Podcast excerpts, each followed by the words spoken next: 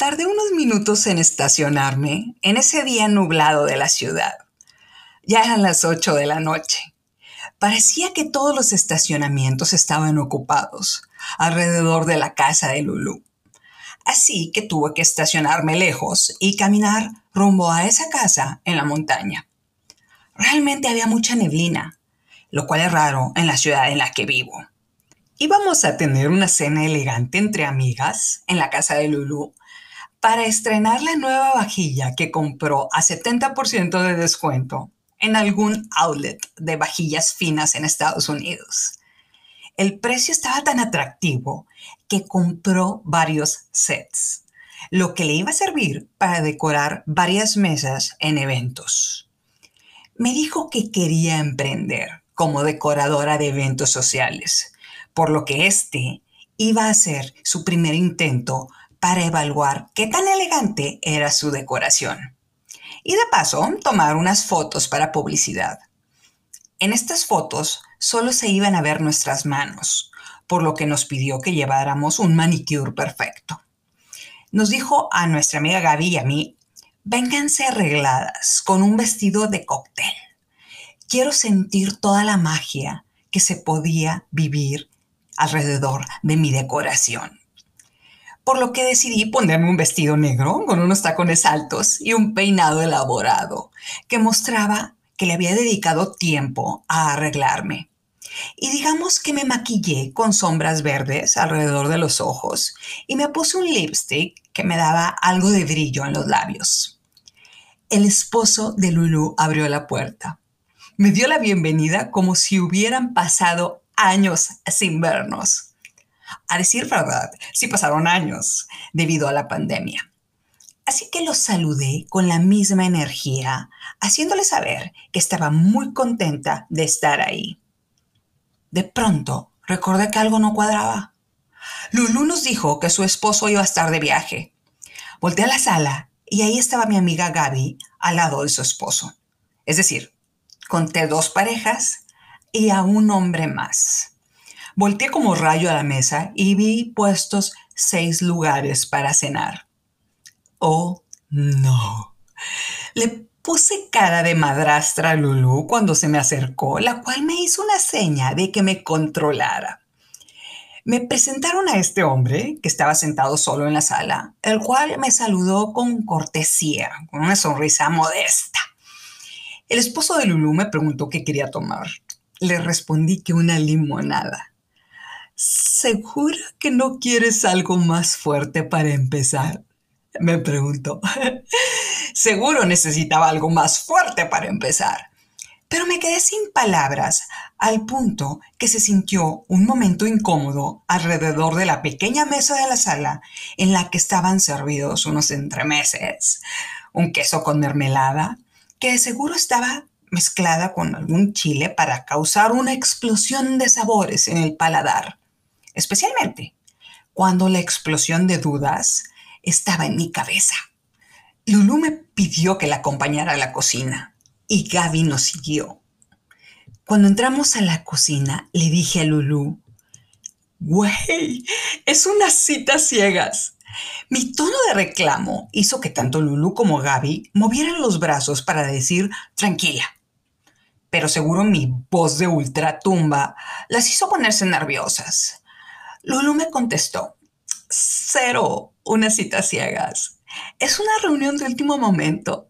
Solo íbamos a ser nosotras tres, pero a nuestros esposos les cancelaron una cena y se trajeron a este amigo y pues aquí estamos. Le respondí que ya teníamos suficientes inyecciones de Botox en la cara para creernos esos cuentos. Yo me tenía que retirar a las 11 de la noche porque tenía que llevar a mis hijos a la escuela al día siguiente. Lulu me agarró de los hombros y me dijo, hoy te vas a divertir. Hoy te la vas a pasar de lujo. Y si esta cena resulta ser una agradable velada al punto que madruguemos, yo llevo a tus hijos mañana a la escuela. Estás todo el tiempo trabajando, Estivaliz. Necesitas tener un equilibrio. Si te quiero presentar a alguien, siempre dices que no antes de conocer quién es. date un par de horas para conocer a Lamberto. Necesitas por lo menos un amigo con quien salir al cine o a cenar o por unos drinks. A lo que le contesté, tengo muchos amigos para salir al cine y a cenar y casi no tomo alcohol. A lo que ella contestó, si no tomas alcohol es porque no tienes suficientes amigos. No entendí la conexión. Yo le seguía viendo con cara de que me habían puesto un cuatro. Lulu me dijo, repite después de mí. Voy a salir a la sala con una sonrisa. Soy sociable. Voy a aguantar hasta las dos de la mañana en la reunión. Voy a darme la oportunidad de conocer nuevos hombres. Le puse cara, que la quería matar, pero me convenció de que repitiera sus frases. Me empecé a sentir incómoda de que alguien entrara a la cocina, pero Lulu siguió con sus mantras tibetanos, apretándome los brazos. Y ya que repetí las máximas de, la ley de la atracción, Lulu añadió más frases a su repertorio. Me voy a quedar callada y no corregiré a ningún güey en la mesa. Si tengo necesidad de abrir mi bocota, le voy a tomar la limonada. Si no aguanto, pido un shot de tequila. Las mujeres inteligentes somos las que sabemos cuándo guardar silencio y cuándo hablar. Me rasqué la cabeza con gesto de Mr. Bean y le dije que bajo esa definición era la amiga más tonta que tenía. O sea, era su peor elección para regresar a esa sala. Y me puso ojos de mujer malvada de telenovela mexicana y me dijo que repitiera, las mujeres inteligentes somos las que sabemos cuándo guardar silencio y cuándo hablar. Los minions en mi cerebro apuntaron rápidamente la frase y me la mostraron en un letrero. Andaban disfrazados de martini, es decir, como un cóctel. No entendieron el código de vestimenta. Lulu me dijo, una mujer debe tener tres características. Número uno, ser inteligente, saber cuándo guardar silencio. Número dos, atractiva. Muestra sus atributos físicos. Número tres, social. Hace lo posible porque la conversación fluya.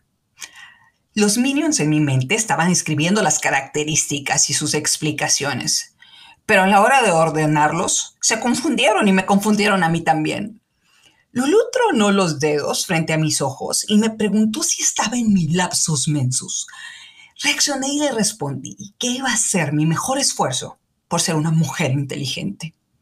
Gaby, mi otra amiga, dijo con una voz de empoderamiento, sal a esa sala y muestra que no tienes un problema para socializar. Güey, no puedo creer que me haya dicho eso. Tomé un termo que estaba sobre la barra de la cocina y que le tomo a la limonada con ojos de susto. Lulu le dijo a Gaby que se callara y me dijo, aquí no se dicen cosas negativas, decimos cosas positivas, como eres una diosa social. Lo que hizo que yo escupiera la limonada y acto seguido, entre las tres estábamos limpiando el piso para que no se manchara el mármol.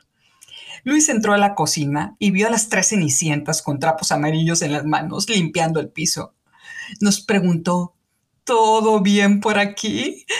Le respondí que la diosa social les iba a tener que mandar un pulidor de mármol la próxima semana. Se nos quedó viendo con cara de que nos habíamos empezado a tomar los shots de tequila sin ellos.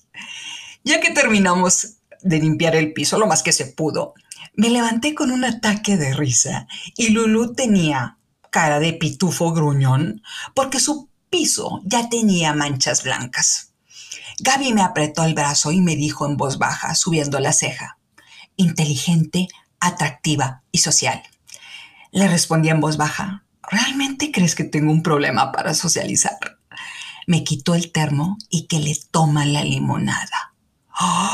A los minions en mi mente se les cayeron las quijadas hasta el piso. Uno de ellos empezó a tocar el violín con música dramática. Se veía muy mono, con su jumper azul, con una lagrimilla en el ojo. Increíble. Dos de mis amigas creen que tengo conflictos para socializar. Pero bueno, salimos de la cocina arreglándonos el cabello. El esposo de Lulu lucía confundido con la escena de las tres cenicientas y nos sentamos en la sala. Inteligente, atractiva y social, repetían los minions como si estuvieran rezando el rosario, para que no se nos olvidara.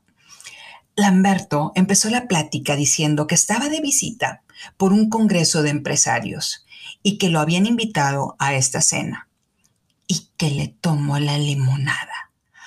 Difícil decirle, me engañaron mis amigas para venir, por lo que estoy hoy aquí sentada a tu lado. Las muy desgraciadas, pero bueno, Lamberto me preguntó, ¿a qué te dedicas? Sonreí para responder, pero Lulú se me adelantó y contestó antes de que yo abriera la boca y le dijo, es financiera y madre de familia, con unos hijos súper buenos. Y que me acuerdo de la tía Babas diciendo, tus hijos no son normales, hijita, son especiales.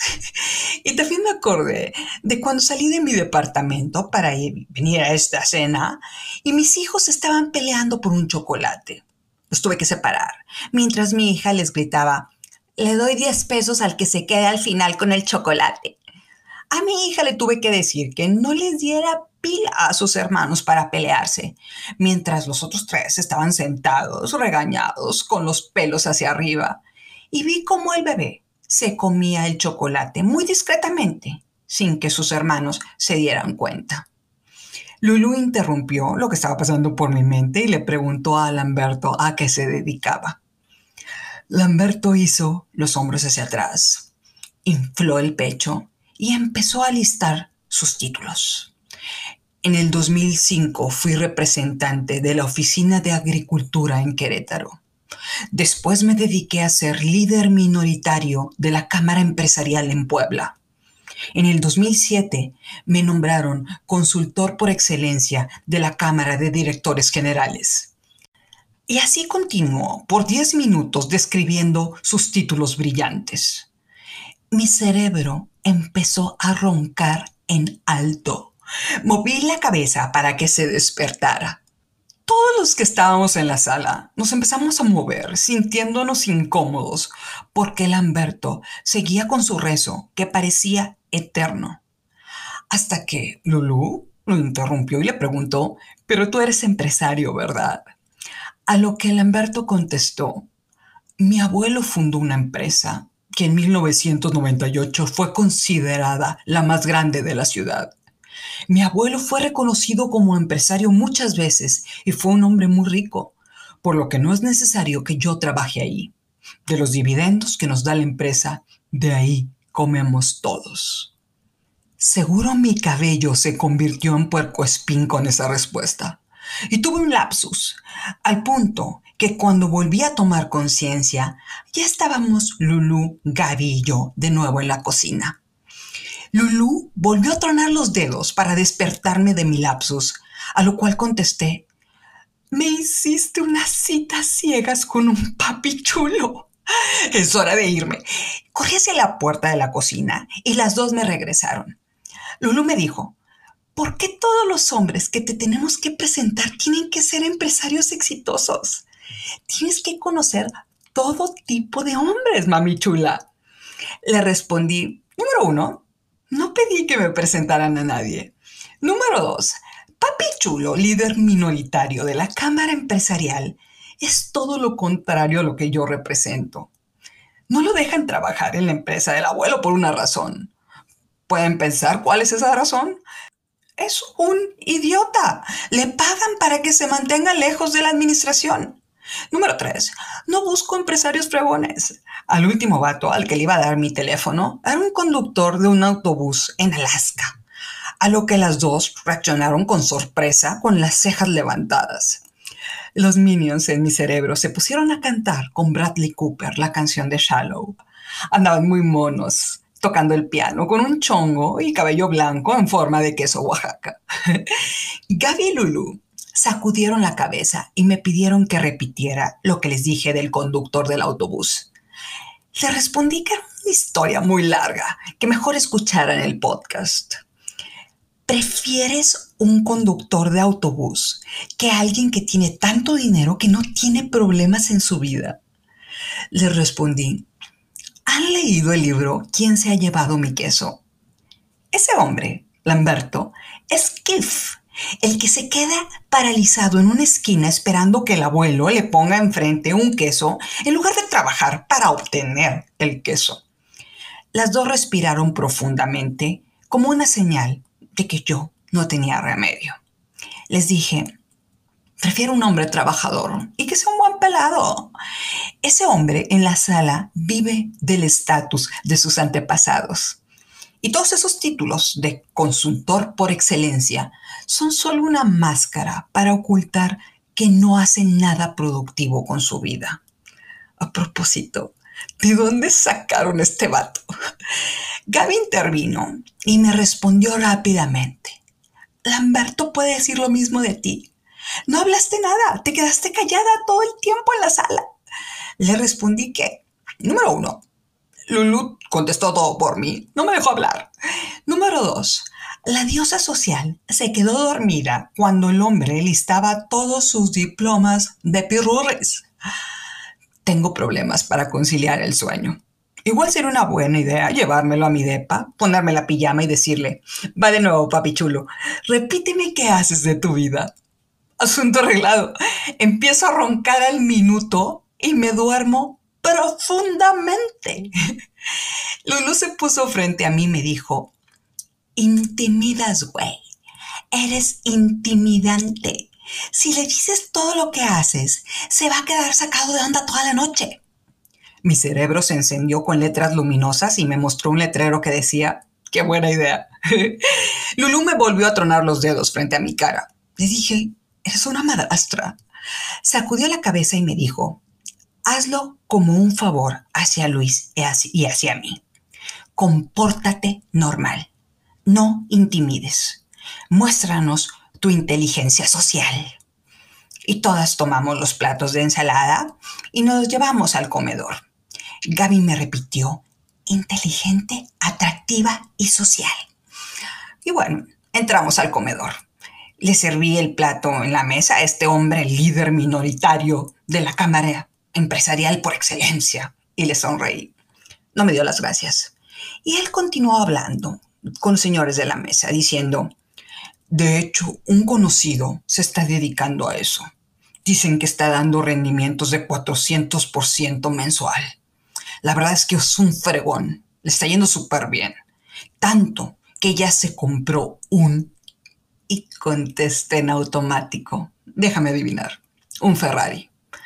A lo que me contestó desinteresado, no, un Lamborghini. Mi cerebro me mandó un letrero como si fuera película diciendo, les presentamos otra historieta más de cómo hacerse rico con trading de criptomonedas.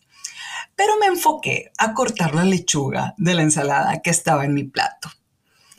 Después de hablar de la inteligencia y habilidad de este dios financiero, Lamberto me volteó a ver y me dijo, igual lo puedo convencer para que haga un espacio en su agenda y te enseñe su método de inversión. Puedes aprender mucho de él. Volté a ver a Gaby con cara de agradable sorpresa. Aplaudí como una niña de cinco años y ella movió la cabeza tres veces, como si estuviera repitiendo inteligente, atractiva y social. Dígase, cállate la boca. Me acomodé el vestido, me arreglé el cabello y le respondí a Lamberto ¿En serio harías eso por mí? ¿Me lo presentarías? Me respondió con aire del rey de España. No te aseguro que él tenga tiempo, pero para ti sería un reto aprenderle su técnica de inversión a un financiero tan exitoso. A lo que contesté en automático, no sabía que existían técnicas de inversión. Lo dije simulando unas comillas en el aire. Me respondió con arrogancia entonces te falta conocer mucho del mundo financiero. Los minions en mi mente corrieron por palomitas para ver la función.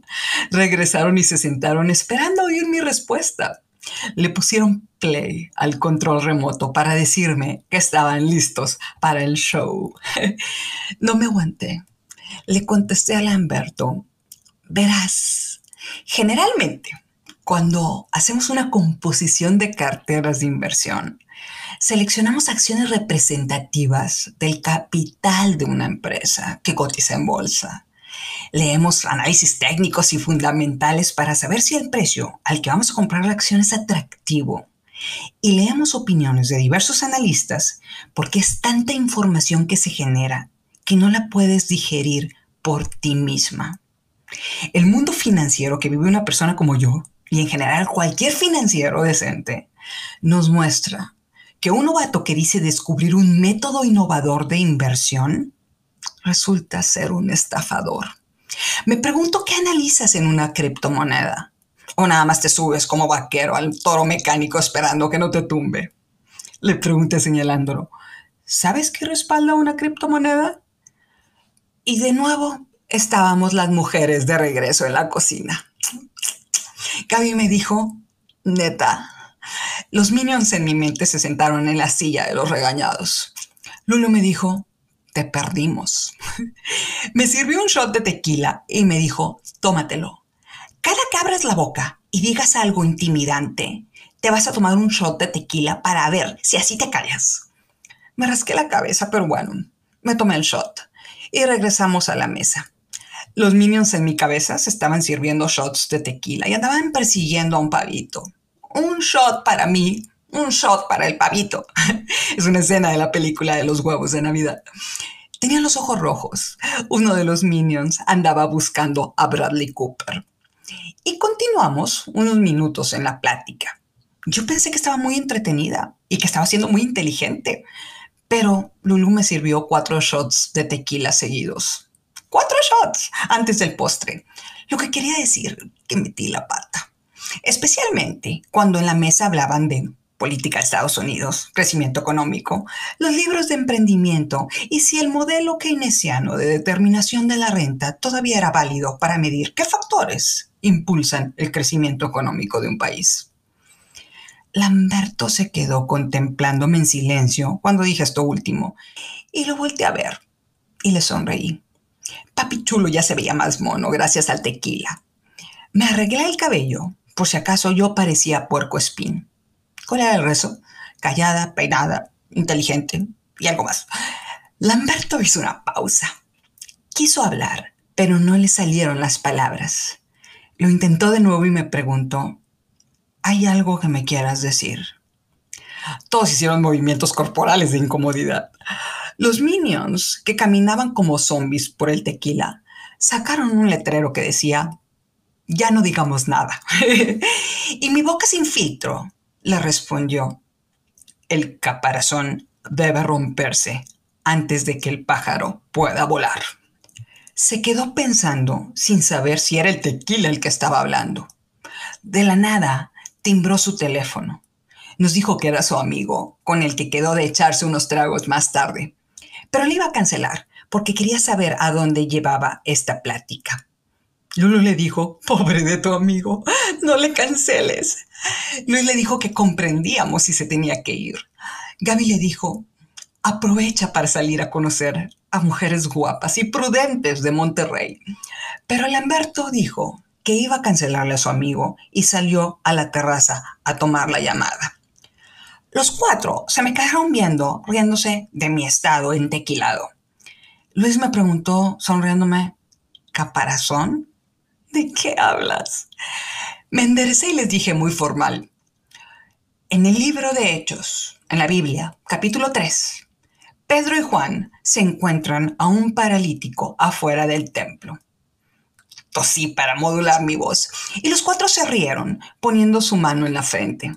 No daban crédito a lo que yo estaba diciendo. Y continué.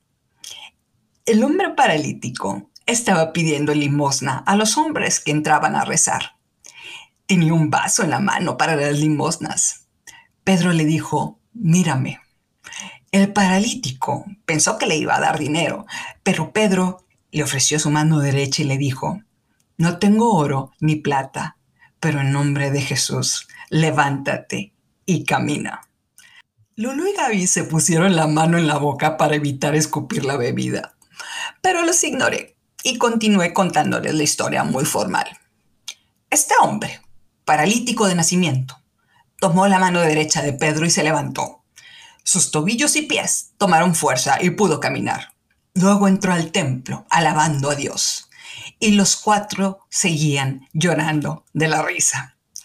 Para ese momento, ya se habían dado cuenta que había sido una pésima idea haberme engañado con esas citas ciegas, y que el tequila, por supuesto, no era lo mío. Lamberto estaba regresando a la mesa y nos dijo, todo listo, rechacé irme a la fiesta. Todos dijeron, oh. me volteó a ver y me dijo, Estábamos en que me querías decir algo. Silencio completo en la mesa. Lo poco que quedaba de la diosa social desapareció en ese momento. Le dije a Lamberto, modulando mi voz, es probable que estés aquí hoy, sentado con esta rebelde, narcisista y un poco loca, porque te llegó la hora de dejar el vaso de la limosna en la que el abuelo ordenó que te depositaran dinero cada mes. En el nombre de lo que más quieras, suelta el vaso, levántate y camina. Sonrió para mostrarme que no entendía. Volteó a ver a los demás, los cuales se quedaron como estatuas. Dejaron de reírse. Parecía que mi mensaje había sido entregado. Y continué diciéndole, rompe el cascarón, te prometo que volar es mil veces mejor que mantenerse en la oscuridad y en el confort de vivir seguro y sin frío dentro del nido. El mundo está lleno de segundas oportunidades. Todos podemos comenzar de cero el día que estemos convencidos de que es nuestro momento.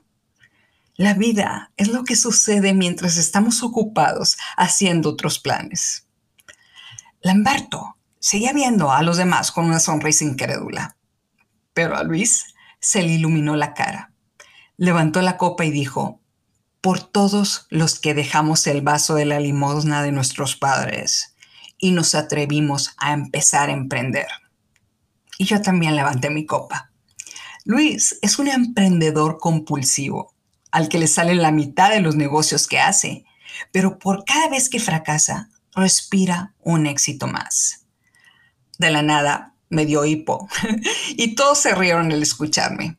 Le sonreí a Lamberto, el cual lucía perdido en la plática. Le ofrecí mi tequila. Saben, 19%, he aprendido con los años que cuando la mente está lista, disminuye el miedo. Este podcast se enfoca en que nuestra mente tenga un proceso para despertar y declararse lista.